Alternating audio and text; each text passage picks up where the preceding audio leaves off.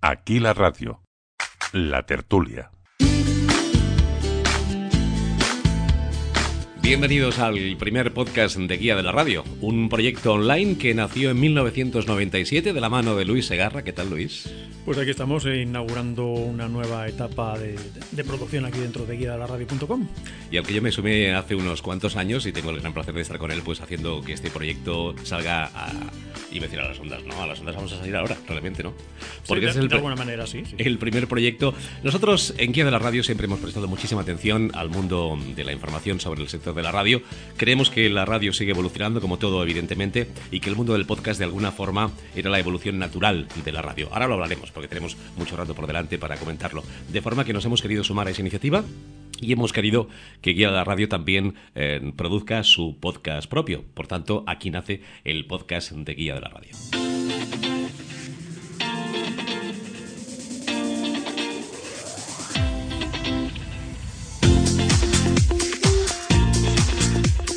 Ponemos el chupete y tiramos para adelante.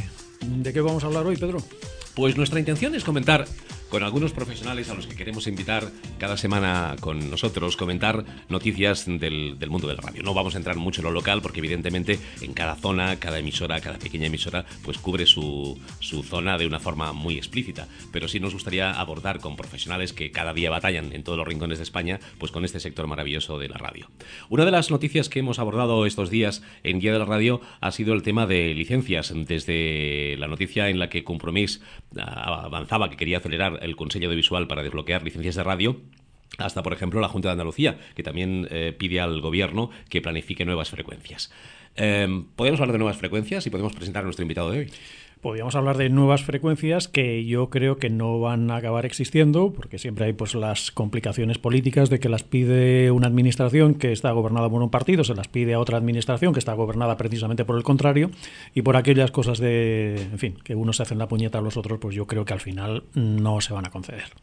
Pero bueno, es una opinión que igual al final pues sale lo, sale lo contrario, ¿no? Porque... Que al final da igual, porque tengas una frecuencia, son muchísimas las emisoras de radio que cada día emiten en nuestro país. Mm, Y es que... que de hecho, de hecho el conflicto viene precisamente por ahí, porque las hay que emiten sin tener esa concesión y desde Andalucía pues intentan buscar la manera más o menos eh, legal hasta cierto punto de poder regularizar esa situación. Hoy está con nosotros, hoy hemos querido grabar el primer podcast de Guía de la Radio en un estudio de radio. Después ya hablaremos desde nuestras oficinas, no, desde nuestra redacción, pero hoy hemos querido venir a un estudio de radio porque de alguna forma era la transición lógica entre la radio y el podcast. Y nos hemos venido a Barcelona, que es donde nació Guía de la Radio, uh -huh. de donde somos Luis y yo, aunque ahora ya estamos discriminados por la geografía española, y hemos querido venir a una pequeña emisora. Una pequeña emisora grande en humanidad, pero pequeña en cuanto a cobertura, pero que en cambio cubre una de las zonas que, bueno, seguramente mmm, la zona de cobertura potencial de una emisora como la que estamos hoy, que es Gran Vía Radio concretamente, pues puede ser mayor que muchas provincias españolas. Y estamos con su creador, con su director, que es Juan Nadales. ¿Qué tal, Juan? ¿Cómo estás? Hola, ¿qué tal? Pues encantado. Eh... Encantado estamos nosotros de estar en un estudio bueno, yo como también, este, ¿eh? ¿eh? un estudio pequeño pero muy acogedor, absolutamente. Uh -huh. Gracias. Y en una emisora de las que hablábamos hace un rato. Es decir, ¿sois una emisora del tercer sector? ¿Sois uh -huh. una emisora alegal? ¿Sois una emisora legal? ¿Qué, qué es Gran Vía Radio? Bueno, mira, pues eh, Gran Vía Radio es un proyecto que ya lleva más de 20 años en, en, el, en el, sector de la radiodifusión sonora aquí en, en nuestro país. Efectivamente, estamos dentro de ese tercer sector, no somos una radio de, ni pública ni una radio mm, comercial. Y, mm, y, bueno, pues tenemos nuestro área de cobertura y por aquellas cosas de la, del azar o de la vida, pues se nos han ido cruzando durante todo este, este tiempo, estos años, pues eh, los avances tecnológicos que han ido entrando y nos hemos ido adaptando a situaciones que se nos, eh, como digo, se nos han ido pues eh, apareciendo durante todos estos años de tiempo, ¿no? Es, una radio mmm, que, bueno, lógicamente, como, las, como todas las radios del tercer sector, exceptuando Valencia, que sí que es la, primera y la única emisora completamente legal dentro de las radios del tercer sector, las radios comunitarias, somos una radio que sí que tenemos una relación con la administración, ya lo llevamos haciendo desde hace unos cuantos años, dentro de la legalidad que existe en cuanto a las eh, concesiones para este tipo de medio de comunicación. Eh, la administración yo recuerdo en la época de los 80 cómo, cómo era, cómo actuaba, con, cómo consideraba estas emisoras Y lo que ha cambiado a favor y, en, además de en positivo, a estos últimos años en los que dices, bueno, pues la administración ha entendido también que tenemos una voz y, bueno, un, cometido, ¿no? Eh, en cuanto a estos medios de comunicación comunitarios. ¿Y esta regulación debería venir desde el gobierno central la misma para todos o debería ser cada autonomía que lo hiciera según sus criterios? ¿Podemos aprender también de los errores de cuando se legalizaron las emisoras municipales, que se las amontonó todas allá en el 107 y todas con potencias reduciditas que no podían competir con las emisoras comerciales? Bueno, lo de la antigua EMUC y las mm. emisoras municipales aquí, al menos en Cataluña, que nosotros lo vivimos también, em, es una cosa que en realidad sí, se hizo, un, eh, se hizo una, bueno, se hizo una selección en el dial que era del 107 hasta el 108 para apartarlas y dejarlas ahí, que nunca más o menos llegó a, cumplirse. Em, cada, sí, yo considero que la ley ha de ser igual para todos, ¿no? Lo que pasa que, claro, si lo legisla cada comunidad autónoma, pues lógicamente eh, nosotros tendremos unos parámetros y otra comunidad debe de tener otros, ¿no? Vamos a suponer, así en plan ciencia ficción, que el lunes eh, próximo nos levantamos y resulta que esto ya está regulado para la FM. Pero a lo mejor dentro de cuatro días tenemos el DAP y entonces, ¿qué? ¿Vuelta a empezar o, qué hacemos con eso? Mm, a ver, el, tema de las... Eh, sí que es verdad que la FM está muy saturada, Luis. Y y lógicamente pues eh, los parámetros mm, técnicos son unos que obviamente ni las grandes, ni las del primero, ni el segundo, ni las del tercero, pues obviamente en grandes ciudades cumplen, ¿no? Em, sí que deberíamos de plantearnos esto, de decir, em, eh, lo que en 1995 en España eh, se impulsó como la radio digital, el DAB, y que quedó ahí, que quedó en el limbo, quedó en un cajón, eh, desastre, en el sentido de que no ha acabado de arrancar, deberíamos de plantearnos un poquito el eh, tomar la conciencia y el pensamiento de decir, oye, esto lo tenemos aquí y es importante darle, darle vida, darle forma, ¿no? Claro, para, para el DAP ahora mismo oyentes no hay. Entonces, ¿quién es el primero en ofrecer algo interesante para un oyente que ahora mismo no existe? Es, es, complicado. Es el pez que se muerde la cola. Pero yo recuerdo que con la FM pasó lo mismo. Cuando empezamos en la radio, yo estaba en onda media, teníamos la FM como segundo canal. Pero, fíjate que entonces, eh, creo que estaba Fraga de ministros, imagínate de cuándo estamos hablando, impulsaron una ley que obligaba a los fabricantes de aparatos españoles, cosa que ahora ya no existe, a que los receptores que salieran a la venta tuvieran, tuvieran FM y onda media. Quizá, haciendo algo, algo más o menos igual, pero a nivel eh, global, pues podría ser una solución. Que de hecho cada vez hay más receptores que tienen pues su FM y su DAP, ¿no?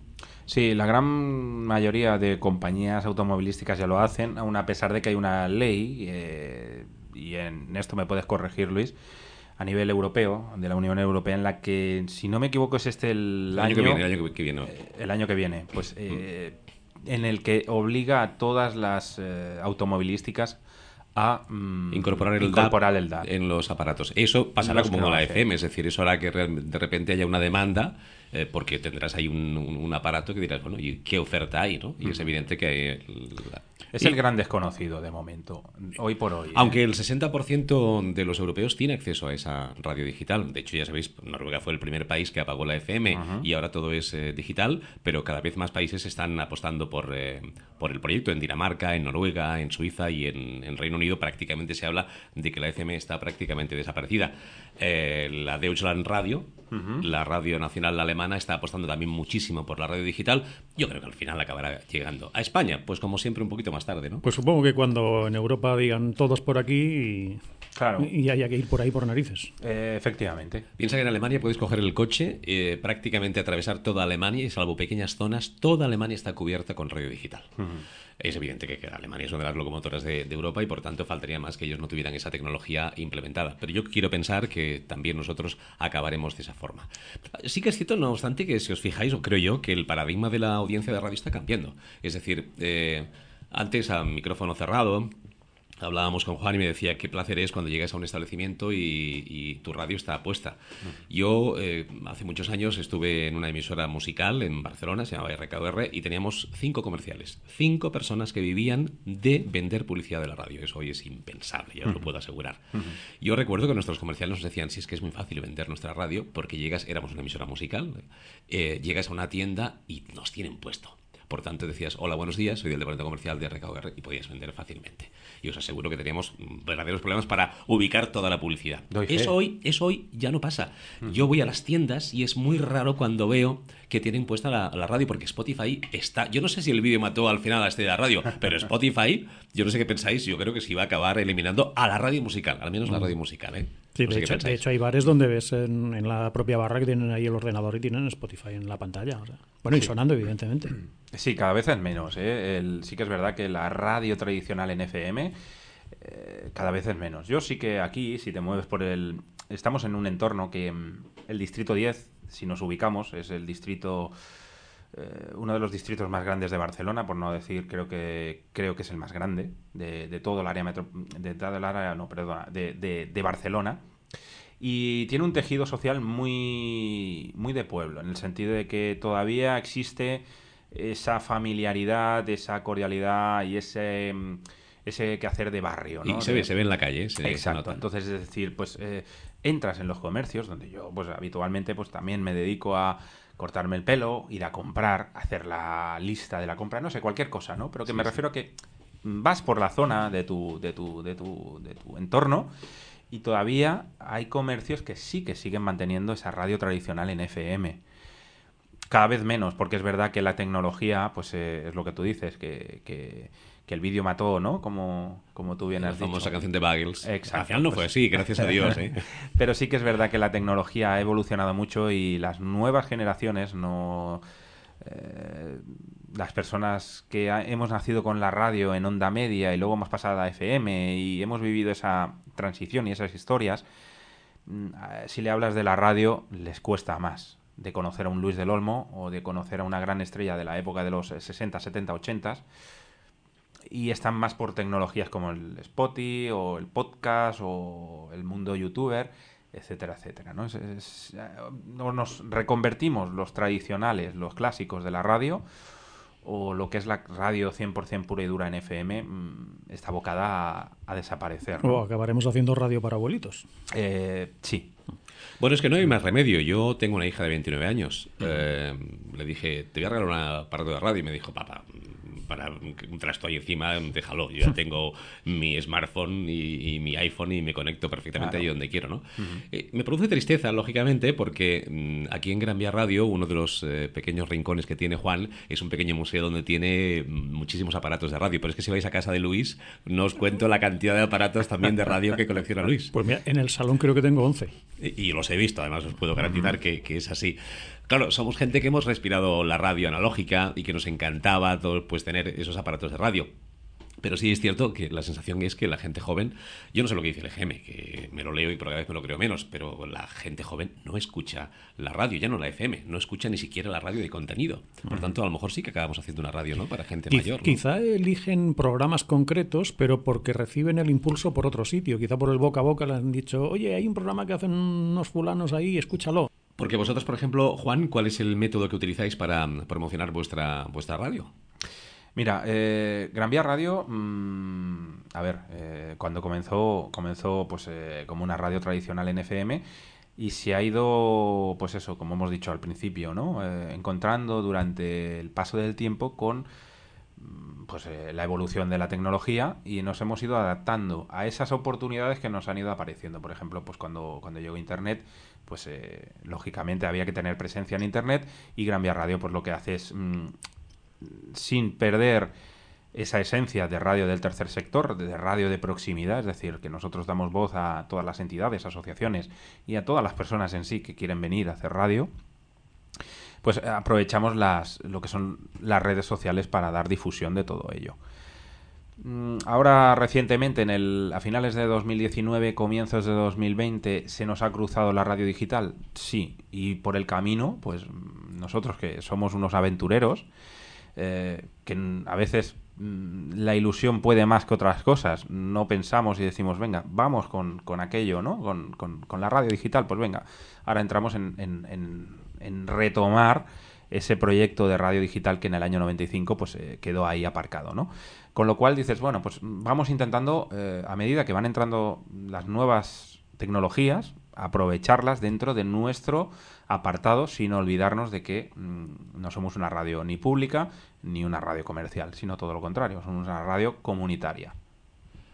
Uno de los LANs, antes hablábamos de que en Alemania realmente está muy evolucionada el tema de la radio digital, pero uno de los LANs alemanes, el de Baja Sajonia, dice que la radio digital no tiene futuro. Es curioso. Estamos hablando de un sistema que prácticamente aún no se ha estrenado en España y ellos ya hablan de que no tiene futuro. Y no tiene futuro, dicen, porque el 5G va a llegar antes de que se implante la radio digital. Y al final el 5G va a ser el que va a permitir, pues eso, que la radio esté omnipresente y lo que puede ser mejor incluso, que no tenga fronteras y que no tenga barreras a nivel de legislación. ¿Tú crees que eso va a ser eh, definitivamente sí? Es un gran debate que muchas veces, a veces, mira, Gran Vía Radio tiene una, una plantilla de, de 20 de compañeros, 20 compañeros, y, debatimos mucho en el tema mm, del enfoque de la radio y de la televisión eh, a Internet, ¿no? Y sí que es verdad que cuando yo a veces les digo, mira, hemos entrado en la oportunidad, la posibilidad, se nos ha cruzado esta historia de la radio digital y lo vamos a probar. Somos una radio comunitaria, sí. Eh, con una cobertura mm, a nivel que va creciendo a nivel nacional, sí.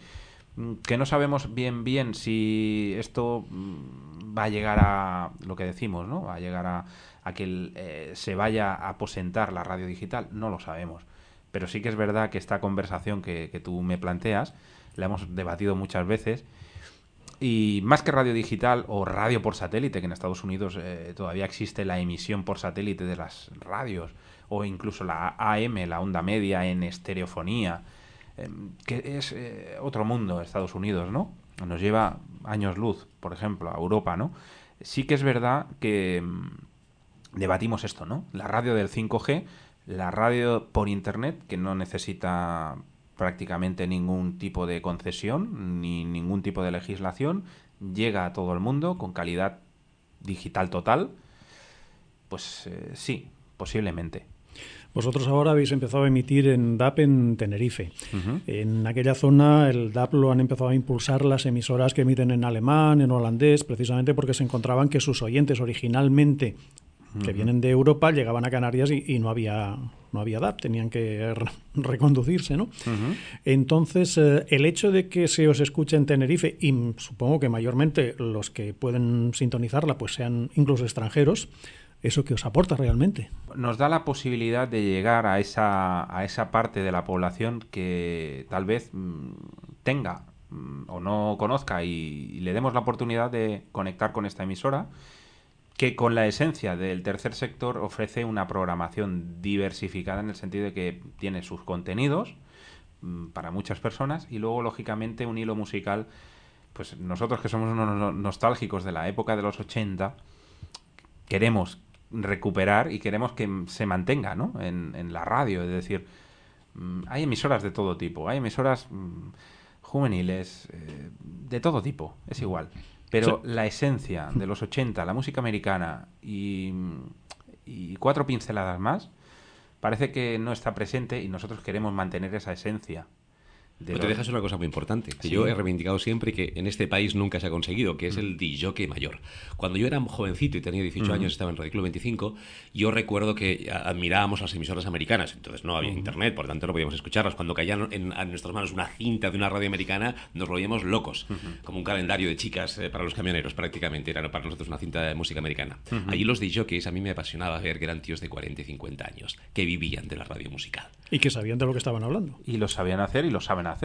Aquí a los 50 años o te planteabas hacer radio de contenido o en la radio musical estabas muerto, salvo Payardó y cuatro grandes figuras que ellos sí lo consiguieron y fueron los grandes referentes. Yo creo que ahora si de alguna forma la radio musical apostara por recuperar la figura del locutor, pero no del presentador de música, iba la canción de tal, sino realmente la del profesional de la música, posiblemente recuperaríamos o podríamos recuperar a esa gente joven que tiene a través de Spotify lo que muchas radios queremos dar, que es un pequeño ordenador, porque estamos hablando de que ahora las radios las hacen los ordenadores. Pones un pequeño ordenador, eh, de hecho yo conozco algunas emisoras que van con Windows XP, no voy a decir nombres, pero os podría decir emisoras que van con Windows XP y son pequeños programas de radio que están lanzando música. Eso ya lo da Spotify. Hmm. Si esa es la radio musical, prefiero Spotify, que elijo lo que yo quiero. Claro. Yo lo que quiero es que haya un profesional que me presente las canciones, que me dé un poco de ánimo y con el que yo me sienta de alguna forma vinculado a nivel humano. Y, que te explique el cantante que está poniendo dónde compra las aspirinas. o me diga qué tal, buenos días, hoy estoy triste igual que tú, pero fíjate que aquí va la música de Kansas para, para recordarlo. Bueno, y también te de paso. Es decir, todavía tenemos esa, esa línea ahí, ¿eh? en el estudio, en el control, donde ahora se encuentra Milton, por ejemplo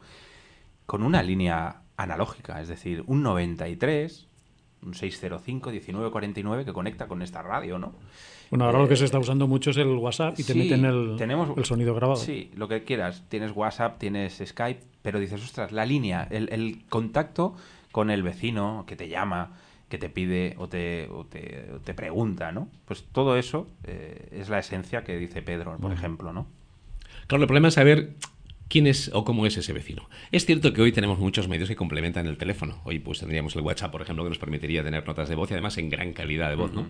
Pero ¿quién es nuestro perfil? ¿Cómo es nuestro oyente? E, esa es, siempre ha sido la gran asignatura pendiente de la radio. La radio nunca ha sabido, excepto las grandes cadenas que tienen el EGM, pero las radios pequeñas, que no teníamos acceso al, EGM, nunca hemos sabido quién estaba detrás. Sí a través del teléfono. Pero es que ahora la gente ya no llama por teléfono a las radios, porque la gente lo que hace es comunicarse a través de online, cuesta. ¿no? Cuesta, cuesta. o das un producto muy concreto enfocado a un tipo de personas y esperas que sean ese tipo de personas el que te escuche. Correcto. Eh, nosotros en Guía de la Radio, evidentemente, publicamos muchísima información. Prácticamente es un repositorio donde se intenta condensar toda la actualidad del mundo de la radio, pero a veces, bueno, hay pequeños espacios de opinión donde tanto Luis como yo nos permitimos el lujo de dar nuestra visión de lo que creemos o nos gustaría que fuera el, mundo de la radio. Documentándome para este primer podcast, lo que sí he visto, no, no, no lo sabía, os confieso que me enteré ayer realmente, es que el 5G va a permitir que incluso sin tarjeta, SIM, se pueda escuchar la radio. Eso me hace pensar que de alguna forma también, si eso es así, ese espectro del 5G libre, por así decirlo, sin, sin SIM, también estará en mano de los grandes. ¿Qué opináis? Lo más probable. El que tiene más dinero siempre es el que puede invertir más, tener eh, más y mejor tecnología, es el que puede tener mejores contactos a la hora de obtener licencias y ese tipo de cosas. Mira, por ejemplo, hay una hay un tema que, suele surgir muy, muy habitualmente cuando hablas con gente de radios libres y todo esto y dices, es que debería ser libre emitir eh, donde quisieras. Y yo les digo, si fuera libre el meterse donde, donde uno quisiera, las grandes ocuparían todas las frecuencias. Claro. Y te dejarían fuera. O sea, es un problema de dinero, básicamente. A mí me ha hecho mucha gracia cuando mm, Luis, bueno, me, me, ha resultado simpático cuando Luis te preguntaba, claro, ¿por qué queréis estar en Tenerife? Yo creo que en el fondo toda la gente que hacemos radio queremos la máxima audiencia. Es decir, cuando yo estaba en el Valle, pues quería, nos encantaba que llegáramos a Barcelona. Y cuando estás en Barcelona te hace ilusión llegar a Cataluña y el resto de España, ¿no? Entonces, eh, eso no, no puede, se puede conseguir a través de una cadena. Es decir, AMSC tú has dicho que empezó de una forma y acaba de otra. La vocación de AMSC es acabar siendo una pequeña mediana cadena o no? ¿O mantenéis un espíritu de independencia total entre los miembros? Bueno, a ver, eh, hay, hay, contenidos que sí que compartimos, ¿eh? eh pero no es... Eh, cada emisora tiene su programa, su, su propia identidad y sí que es verdad que ofrecemos una serie de contenidos, que es una de las facetas del grupo.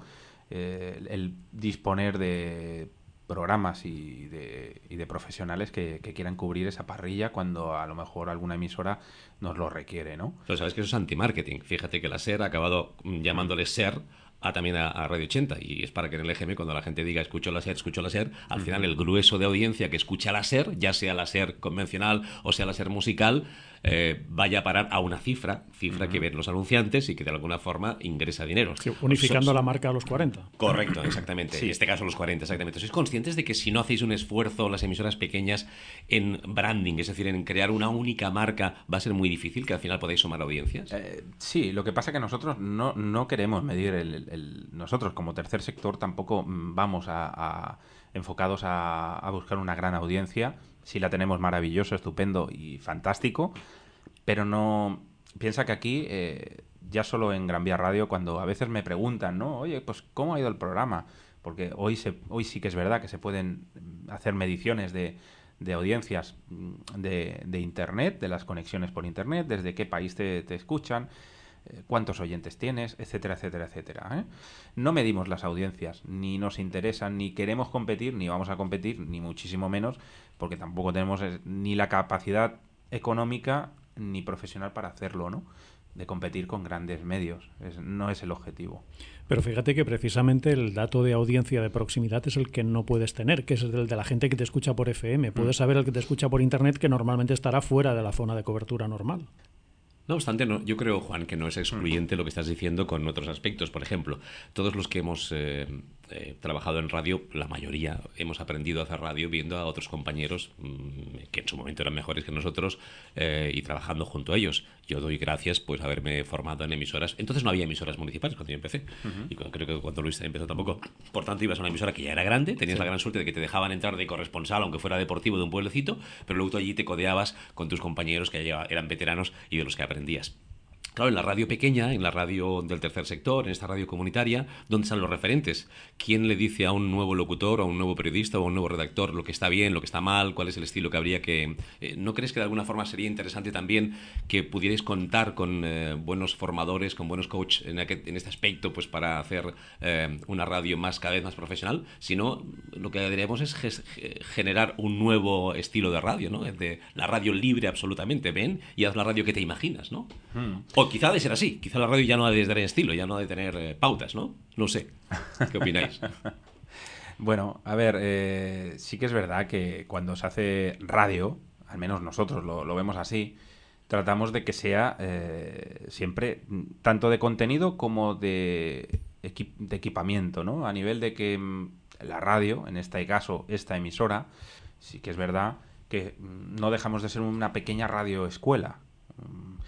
Somos pues lo que en aquella época de los 80 mm, eran las emisoras municipales, venimos a ser un poquito pues eh, los hijos menores ¿no? de, aquel nacimiento. Y la prueba, Juan, es que estés haciendo, habéis lanzado incluso un crowdfunding para financiar unos talleres de radio, ¿no? Hablamos un poquito de esa iniciativa. Bueno, pues eh, tanto Milton como, como, como, muchos miembros de aquí de la radio, pues hemos puesto, hemos impulsado pues ese, ese proyecto por una sencilla razón, y es que la radio, eh, esta emisora, pues eh, necesita una financiación que, como bien hemos dicho, es capital prácticamente privado, el 90%, y necesita pues eh, crecer, necesita una, pues, una parte técnica, necesita pues tiene una serie de gastos importantes y esos gastos se tienen que financiar de alguna manera. bueno, ya sabes que la radio o la televisión tiene una serie de, de costes económicos bastante elevados, con lo cual tenemos que mantenerlo. Y hemos abierto, hemos impulsado esos talleres de radio y de televisión que se llaman Periodismo y Derecho Humano y Derechos Humanos, en la que vamos a dar eh, pie a que toda la gente migrante que, quiera colaborar con nosotros les demos formación mm, a aquellos que vengan de otras de otros puntos del planeta que sean periodistas o quieran eh, acercarse al mundo de la radio o de la televisión y que por mediación de esta entidad, de esta asociación, pues les podamos dar eh, esa formación básica para conocer el medio y que, bueno, pues les ayude también un poco a introducirse en el mundo laboral aquí en, en nuestro país, ¿no? Ese es el papel, evidentemente, de la radio del tercer escritor como, como la vuestra. Hoy ha sido un placer charlar contigo, Juan. Estaríamos eternamente. lo bueno del ¿eh? podcast, fijaos que el paradigma ha cambiado. Punto número uno. Esto no es un programa de radio, así que el oyente nos lo puede escuchar cuando quiera, al entrar en cualquier plataforma de podcast y hacer play sobre el podcast. Punto número dos, que es lo que más me gusta del podcast. Podríamos estar dos horas, tres horas, y nadie vendría a decirnos, ¡eh! Se ha acabado el tiempo. Que viene otro programa. claro. Y, además no tenemos señales horarias. ¿eh? También es verdad. Fijaos que no sabemos ni qué hora es. Estamos en un estudio en el que no hemos no mirado ahora.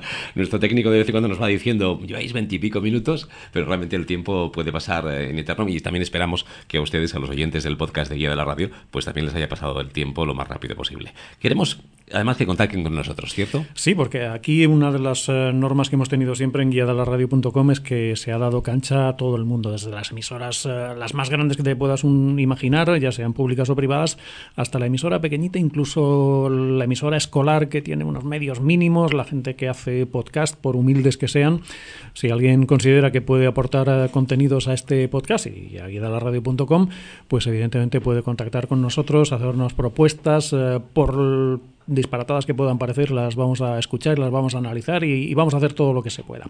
Así que ya sabéis, el correo es el de siempre, info arroba la. Aquí os esperamos. Pues muchísimas gracias a todos por haber participado en este primer podcast de Guía de la Radio. Gracias Luis, gracias Juan.